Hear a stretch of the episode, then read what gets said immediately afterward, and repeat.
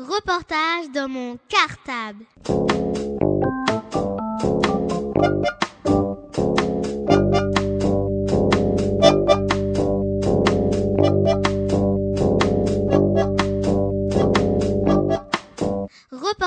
Dans mon cartable. Pendant la rencontre des droits sociaux et de la solidarité, nous avons interrogé des responsables et des membres des associations présentes dans la Halle Gosna. Aujourd'hui, nous vous invitons à découvrir la FCPE, une association de parents d'élèves. Pour cela, notre journaliste Nicolas n'a pas eu peur d'aller interroger monsieur Antoine Bondéel, président de l'association FCPE sur l'école Maurice Torres A.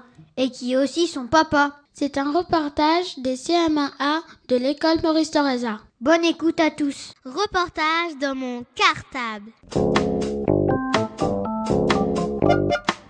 Bonjour, je m'appelle Nicolas, je travaille à Radio Cartable et euh, j'aimerais me faire une euh, interview sur votre association. Est-ce que vous pouvez vous présenter? Oui, bonjour Nicolas. Alors Antoine, je suis le président de la FCPE du groupe scolaire Maurice Thorez qui comprend trois écoles, donc la maternelle, la primaire A et la primaire B. Voilà.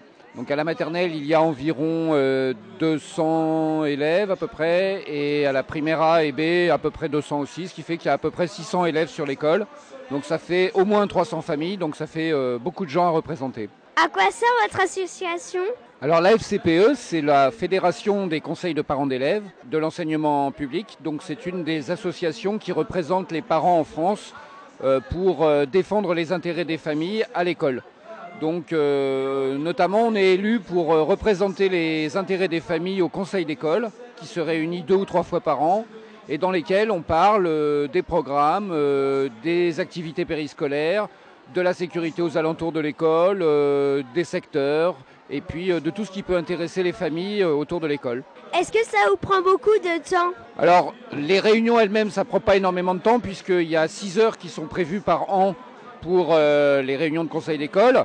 Par contre, nous, il faut qu'on organise les élections, il faut qu'on fasse des listes, il faut qu'on relance les adhérents euh, qui ont adhéré ou non, il faut qu'on aille voir les familles, euh, il faut qu'on fasse de temps en temps des tracts ou des, des circulaires pour que les familles soient informées. Et puis, euh, il faut aussi euh, régulièrement se voir entre euh, élus de la FCPE. Donc, je dirais que ça nous prend environ deux ou trois heures par semaine, avec tous les courriers en plus qu'il faut envoyer, le plus souvent par email maintenant, mais qui peuvent aussi passer par la poste.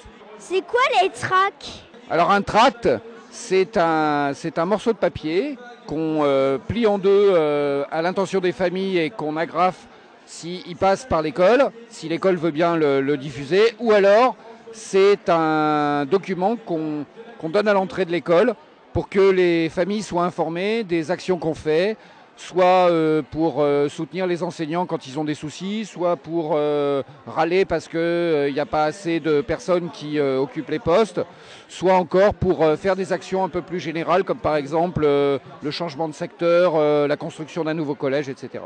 C'est quoi le changement de secteur? Alors, le changement de secteur, c'est quelque chose qui a eu lieu cette année. C'est une grosse, grosse modification dans les- la répartition de la carte scolaire. C'est-à-dire que chaque quartier a euh, droit à une ou deux écoles et que, en fonction de ton adresse, tu vas aller dans telle ou telle école. Après, tu peux demander des dérogations à la mairie, mais c'est exceptionnel. Donc, en général, quand tu es euh, prévu pour aller, par exemple, à Maurice Torres, tu vas à Maurice Torres et tu peux pas vraiment avoir de dérogation pour une autre école.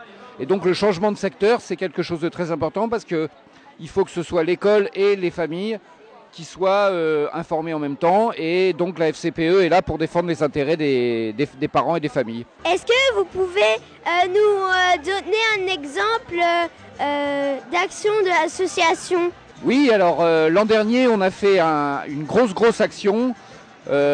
pas seulement d'ailleurs au niveau du groupe scolaire Maurice Torres, mais aussi au niveau de pas mal d'écoles d'Ivry, pour faire des courriers auprès du conseil général, auprès du conseil régional, euh, et puis auprès de la mairie aussi, de façon à ce qu'on ait des réponses sur la création d'un nouveau collège, parce qu'il y a un gros, gros problème de collège à Ivry.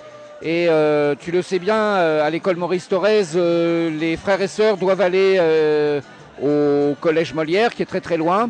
Donc on a demandé à la fois la création d'un nouveau collège Euh, on a eu une réponse en partie parce qu'il y a un certain nombre de travaux qui vont commencer là sur le collège Paul Isère.